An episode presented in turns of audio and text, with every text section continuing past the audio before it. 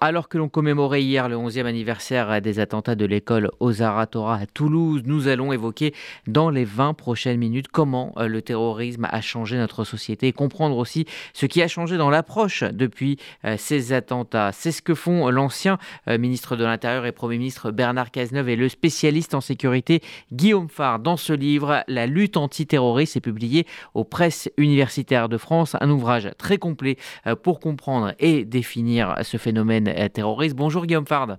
Bonjour. Merci d'être avec nous euh, ce midi sur euh, RCG. Vous êtes professeur affilié à l'école d'affaires publiques de Sciences Po. Vous avez donc travaillé avec Bernard Cazeneuve, donc l'ancien Premier ministre et ministre de l'Intérieur, euh, sur cet ouvrage. Est-ce que je me trompe si je dis que le message de ce livre est de dire que la France, pays européen le plus touché par le terrorisme djihadiste, avec 271 victimes depuis 2012, a compris le message et surtout que la hmm. France agit et qu'elle, que vous vouliez finalement démonter cette idée reçue de l'inaction Oui, en fait, euh, dans la période, on va dire, entre 2015, qui sont les, attentats notamment de, de, Charlie, de Montrouge, de, de, l'hypercachère au mois de janvier, et, puis 2017, euh, il, y a eu quand même deux, deux grands discours euh, qu'on entendait parfois dans le pays, ceux qui disaient qu'en matière de terrorisme, rien n'aurait été fait ou que trop peu euh, serait fait. Et puis à l'autre extrême, il y avait ceux qui disaient que euh, la France se serait peut-être perdue euh, sur le chemin de la lutte antiterroriste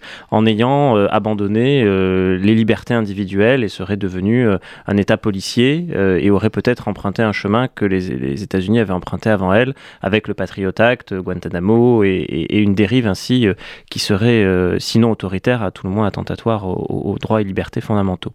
Et l'objet de ce livre, c'était de dire que euh, entre ces deux discours-là, il y a, peut-être euh, une voie médiane qui est celle de euh, la vérité des faits, de la vérité des chiffres. Et, donc c'est une approche qui est une approche très académique, ce livre, pour dire que à partir de 2012 et surtout à partir de 2014, la France s'est réarmée ou armée face au terrorisme, mais qu'elle l'a fait conformément au principe de l'état de droit. Et donc ce livre, c'est une œuvre universitaire qui euh, pose un certain nombre de concepts, euh, de chiffres, de faits, euh, pour que on puisse voir une dizaine d'années après maintenant tout ce qui a été fait et tout le chemin qui a été parcouru en matière de lutte antiterroriste en France. Alors pour comprendre hein, le terrorisme, il faut déjà, euh, pour le combattre, pardon, il faut déjà le comprendre. Euh, vous, vous, le définissez, vous dites surtout que dans les années 80-90, il était le fait d'organisations étrangères, euh, mais que désormais c'est un terrorisme endogène de radicalisation sur notre sol par des citoyens français, et, et c'est bien ça qui rend la détection et la lutte contre les filières beaucoup plus difficiles. Oui, parce que en fait, d'abord ce qu'on rappelle dans le livre, c'est une évidence, c'est que sous l'histoire de la Ve République ou à l'échelle de l'histoire de la Ve République, euh, la France ne découvre pas le terrorisme en 2012. Euh, la France a été frappée par différents types de, de terrorisme. Il y a eu un terrorisme d'extrême droite, euh, c'était notamment l'organisation de l'armée secrète, c'est l'attentat contre le général de Gaulle, mais c'est aussi ce groupe d'extrême droite euh, dit Charles Martel, qui à la fin des années 1970, euh, début des années 80, s'en prend à des concitoyens français d'origine algérienne pour les frapper. il y a notamment un attentat dans un, dans un consulat d'Algérie en France. c'est un terrorisme qui est aussi d'extrême gauche et d'inspiration anarchiste, marxiste, je pense à Action Directe, qui réalise des attentats à l'explosif, des assassinats ciblés, euh, l'ingénieur général Audran, euh, le, PDG euh, de, la régie Renault, Georges Bess, qui est assassiné en bas de son domicile. On a eu en France un terrorisme dit irrédentiste, c'est le cas des Corses, c'est le cas des Basques, c'est le cas des, Bretons, qui là aussi ont pu commettre des attentats, des attentats terroristes. Et puis effectivement, il y a eu le, terrorisme euh, qui euh, venait de l'extérieur des frontières, mais ça a pu être le terrorisme du Hezbollah euh, dans les années 1980, ça a pu être le, terrorisme d'essence palestinienne, auquel s'était d'ailleurs accroché un certain Carlos. Et donc, il y a eu des, attentats, et d'ailleurs la, communauté juive a été meurtrie dans, sa chair. Dans les années 80, on se souvient du terrible attentat de la, rue des Rosiers. donc, il y, a eu évidemment des attentats avant 2012. À partir de 2012, il y a différentes choses qui, changent. C'est vrai que j'aurais pu mentionner aussi, pardonnez-moi, les, attentats des années 90 commis par le, GIA, aussi en 1995 à Saint-Michel, et en 1996. et puis en 1996, il y a justement cet attentat du 3 décembre 1996 à Port-Royal, la station de RER, qui est un attentat qui n'a jamais été ni revendiqué, ni élucidé, hein, ni attribué. L'enquête se, poursuit encore à ce jour. Et entre 1996 et 2012, il n'y a, pas de mort du terrorisme euh, en France. Euh, personne ne meurt dans un attentat terroriste. Et donc on a 16 années de relative accalmie. Et, à partir de 2012, il y a effectivement les, attentats euh, qui ont été perpétrés par Mohamed Merah à, Montauban puis, puis à Toulouse. Certains avaient dit que cela aurait été un loup solitaire, qu'il aurait finalement agi seul, qu'il aurait fallu prendre cela comme euh, des actes euh, qui sont le, fruit d'un individu isolé, et puis euh, comme si la parenthèse devait se refermer. En réalité, elle ne se referme pas. en réalité, 2012, ça ouvre un nouveau cycle, qui est le terrorisme djihadiste qui frappe la France. Et, et Mohamed Merah est le premier auteur d'attentats terroristes djihadistes meurtriers en France. Et euh, à partir de 2014, on a un nombre important de nos concitoyens qui partent en, zone syro-irakienne. Avec la Belgique, la, France est le principal pays d'Europe hein, pour, euh, en nombre de départs. Et beaucoup de, ces personnes qui partent sont animées d'un sentiment de, vengeance contre la France, ont l'intention de revenir à un moment donné, frapper la France. Et, c'est en cela qu'on parle de terrorisme exogène à ce moment-là, c'est-à-dire un terrorisme qui dispose d'une base arrière, Daesh, euh, l'État islamique, qui lui donne des moyens pour se préparer et venir depuis l'extérieur des frontières frapper euh, le territoire national. Et, c'est notamment le cas des attentats du, du 13 novembre 2015. Et c'est seulement après euh, après 2017, euh, que le, président de la République, Emmanuel Macron, notamment en 2018, qu'il dit que le terrorisme serait endogène, pour répondre à votre question. On a fait ainsi toute l'histoire, mais euh, c'est-à-dire un terrorisme qui change de nature, qui, qui est le fait d'individus non pas euh, entraînés, préparés depuis euh, des, centres de formation à l'extérieur, euh, comme l'a été Mohamed Merah en zone afghano-pakistanaise par exemple, mais qui sont sur le territoire national, qui ne l'ont pour certains jamais quitté, mais qui sont en rupture avec un système de valeurs, un projet de société, et qui, étant animés d'intentions de, mortifères, passent à l'acte. Et, et c'est cela qu'on appelle le terrorisme endogène. Alors, vous expliquez euh, qu'il y a une forme de déni justement après euh, Mohamed Merah, c'est ce que vous venez de, euh, dire. On parle de, loup solitaire. Et 2015, dans la société française et aussi dans la lutte antiterroriste, marque vraiment un tournant. Vous dites, à partir de cette date-là, à partir de ces attentats de, de l'hypercachère, de, Charlie Hebdo et du Bataclan, la France n'est plus en paix. Non, la France n'est plus en paix, mais elle est alors la France n'est plus en paix parce que euh, d'abord le président de la République François Hollande réunit le Congrès à Versailles après les attentats du 13 novembre euh, dans un discours qui est, qui est resté assez célèbre et sa toute première phrase c'est la France est en guerre. Euh, et ensuite, il continue, il dit les actes dont a été victime la France sont des actes de guerre. Et il y a un ennemi, et il le désigne, c'est l'État islamique qui, pour le, 13 novembre 2015, a frappé la France. la France n'est pas en situation de paix parce que il y a des attentats terroristes sur son sol, parce que des gens meurent, euh, parce que euh, les actes qui sont commis notamment en 2015, le sont aussi avec des moyens qui sont des moyens de guerre, des armes de guerre, des explosifs. Euh, mais pour autant, la, France n'est pas en guerre euh, au sens traditionnel du terme, comme peuvent l'être actuellement la Russie et l'Ukraine, par exemple. C'est pas exactement ça. Donc en fait, la, France est dans une sorte d'entre-deux qui, n'est pas une guerre au sens conventionnel du terme, mais qui n'est pas un état de paix non plus, puisque le pays est par définition euh, attaqué avec des concitoyens qui, meurent.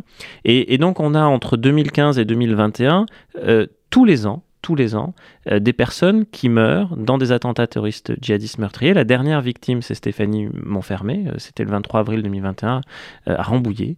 mais, mais pendant cette période de 2015 à 2021, on a effectivement six années où tous les ans, sur la voie publique, des personnes vont mourir dans le cas d'attentats terroristes.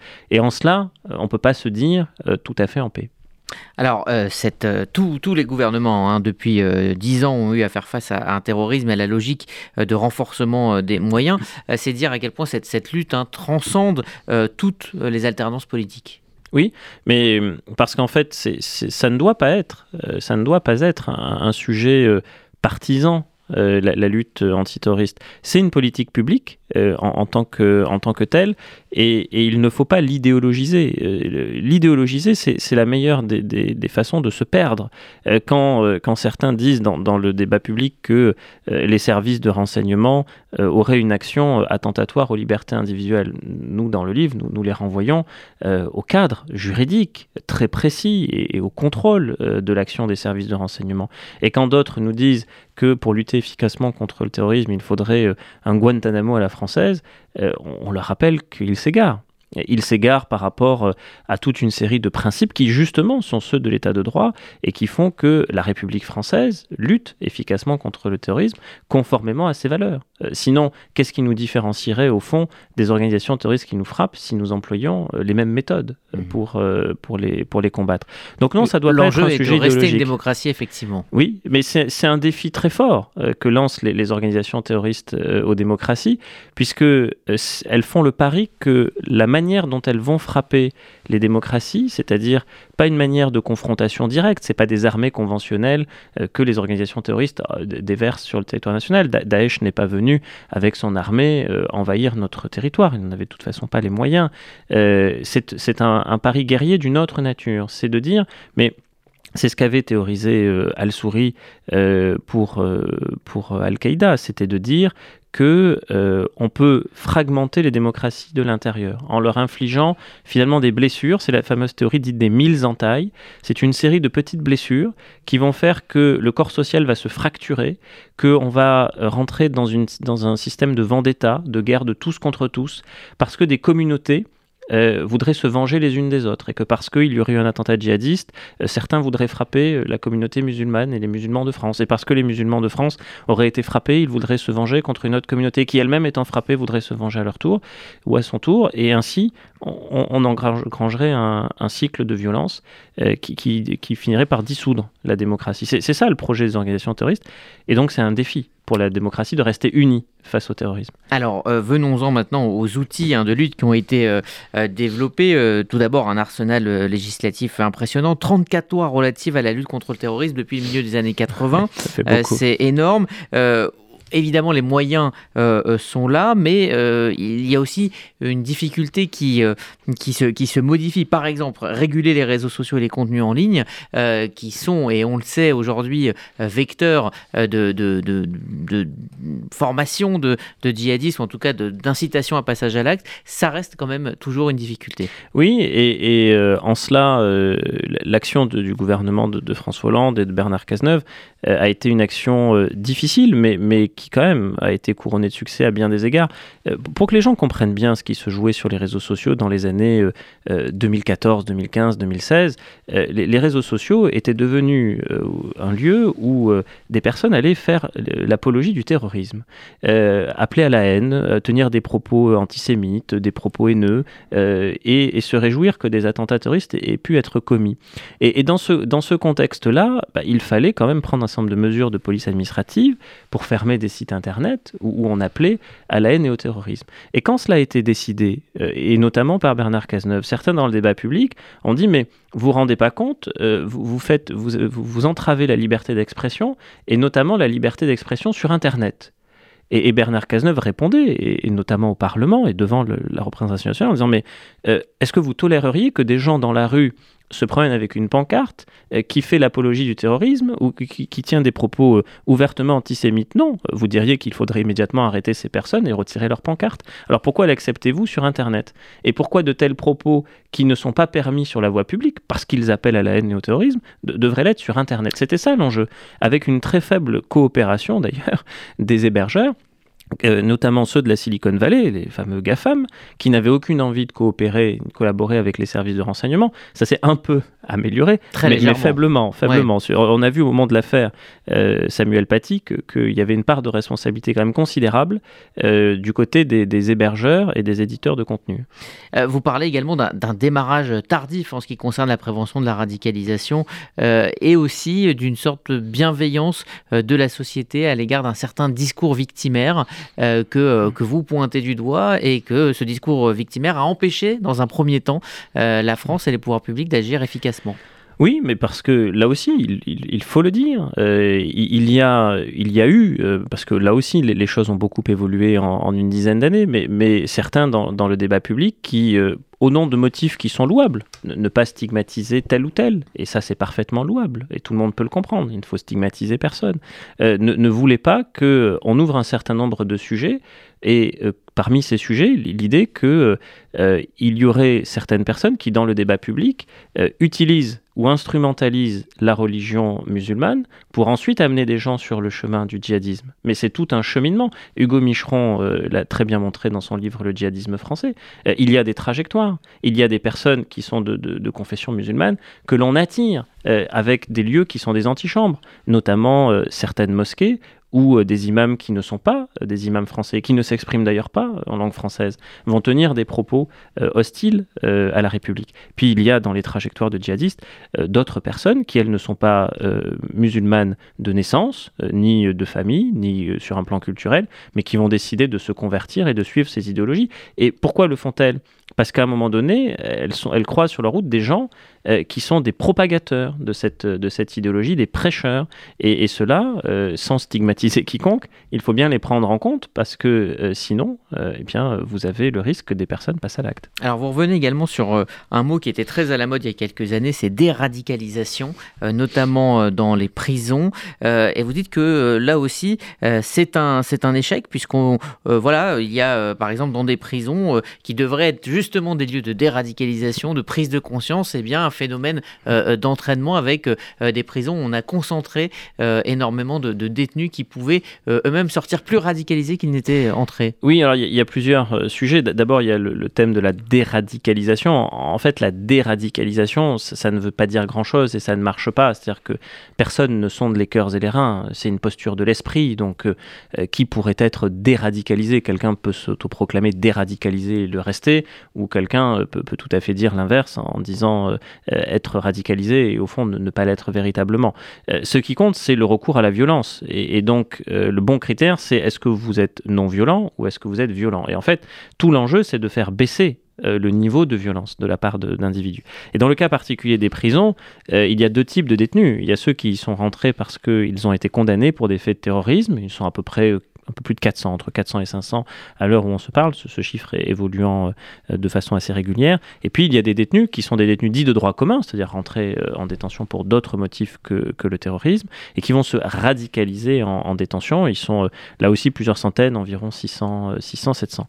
Et tout l'enjeu, c'est effectivement que le passage en milieu carcéral n'aggrave pas leur radicalisation parce que ces personnes ont vocation à sortir. Il y en a plusieurs dizaines par an qui sortent.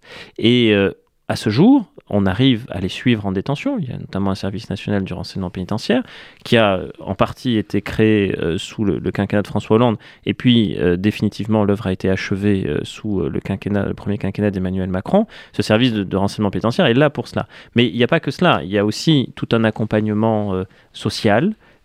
qui n'est pas toujours à la hauteur et qui fait que des personnes sortent et restent dangereuses. Alors elles sont certes suivies par les services de renseignement, il n'y a pas de sortie sèche dans notre pays, mais il y a un risque mathématique que des gens qui ont été condamnés pour des faits de terrorisme euh, et qui sont sortis repassent à l'acte. Et ce jour-là, si ce jour-là advenait comme ça a pu advenir pour euh, des pédocriminels qui un jour euh, sont sortis et hélas ont récidivé. que dira la société française? Est-ce qu'on résistera à des pulsions? De, création de, centres de rétention, de Guantanamo à la française, comme on a entendu dans le débat présidentiel Est-ce qu'on restera solide sur nos appuis, fidèle à nos valeurs? Est-ce qu'on arrivera à résister à cela? Je ne sais pas. En tout cas, c'est un défi supplémentaire pour la démocratie. Alors, Guillaume Favre, vous notez que 2022 a été fort heureusement une année euh, on va dire, sans terrorisme, en tout cas sans mort du terrorisme en France, ce qui euh, n'était pas le cas les, années précédentes. Euh, est-ce que vous y voyez le, fruit justement de tout ce travail qui a été fait au niveau du renseignement et, même de la prise de conscience collective Oui, alors cette semaine, ça, fera une année qu'Ivan Colonna est mort en détention et, il est mort dans le cadre de ce qu'on peut considérer comme un meurtre à, caractère terroriste djihadiste. Mais c'était en détention. Donc c'est vrai que l'année 2022 est une année un peu d'exception parce que personne n'est mort sur la voie publique dans le cadre d'attentats terroristes. Euh, maintenant, oui, c'est le fruit du travail de nos services de renseignement dont on parle peu, euh, que l'on met souvent en cause quand des attentats ont lieu et dont on oublie que, l'action peut être décisive. Euh, 8 attentats déjoués euh, en 2022, ça veut dire un tous les 1,5 mois en moyenne. ça ne se voit pas, ça ne se sait pas beaucoup, mais ça montre qu'on a des services qui sont quand même efficaces, qui sont au travail, à qui il faut rendre aussi hommage, parce que s'ils ne faisaient pas ce travail-là, vous imaginez bien les conséquences que, cela pourrait avoir. Donc euh, on vit une sorte de paradoxe, parce que comme on ne rappelle pas à la société française euh, qu'il y a ce travail des services de renseignement, que la société voit que au fond Stéphanie Montfermé était la dernière victime d'un attentat terroriste djihadiste sur la voie publique. C'était en 2021. Ça, va, ça fait 18 mois, ça fera bientôt deux ans. C'était le 23 avril. Euh, la société peut se dire, au fond, la menace est derrière nous. Or, la menace est actuelle. Or, la menace est élevée, mais euh, c'est comme le monoxyde de carbone, ça, ne se voit pas, mais c'est hautement toxique. Euh, dernière question, euh, Guillaume Favre, vous avez décidé avec Bernard Cazeneuve de, de reverser les, droits de votre livre à des associations de victimes du terrorisme, mais aussi d'orphelins mm. de, la police. En quoi ce, geste était important pour vous? Ben, C'était une façon de, dire aux victimes, et puis aussi aux policiers et aux gendarmes qui, qui, ont été victimes et qui restent victimes, que le sujet de la lutte antiterroriste, d'abord, est un sujet citoyen qui appartient à tout le monde, et puis que, ces victimes euh, étaient aussi le, destinataire de tout ce travail, parce qu'il y a une œuvre de pédagogie considérable euh, à faire euh, en la matière. beaucoup de choses sont dites de façon inexacte, sont parfois instrumentalisées.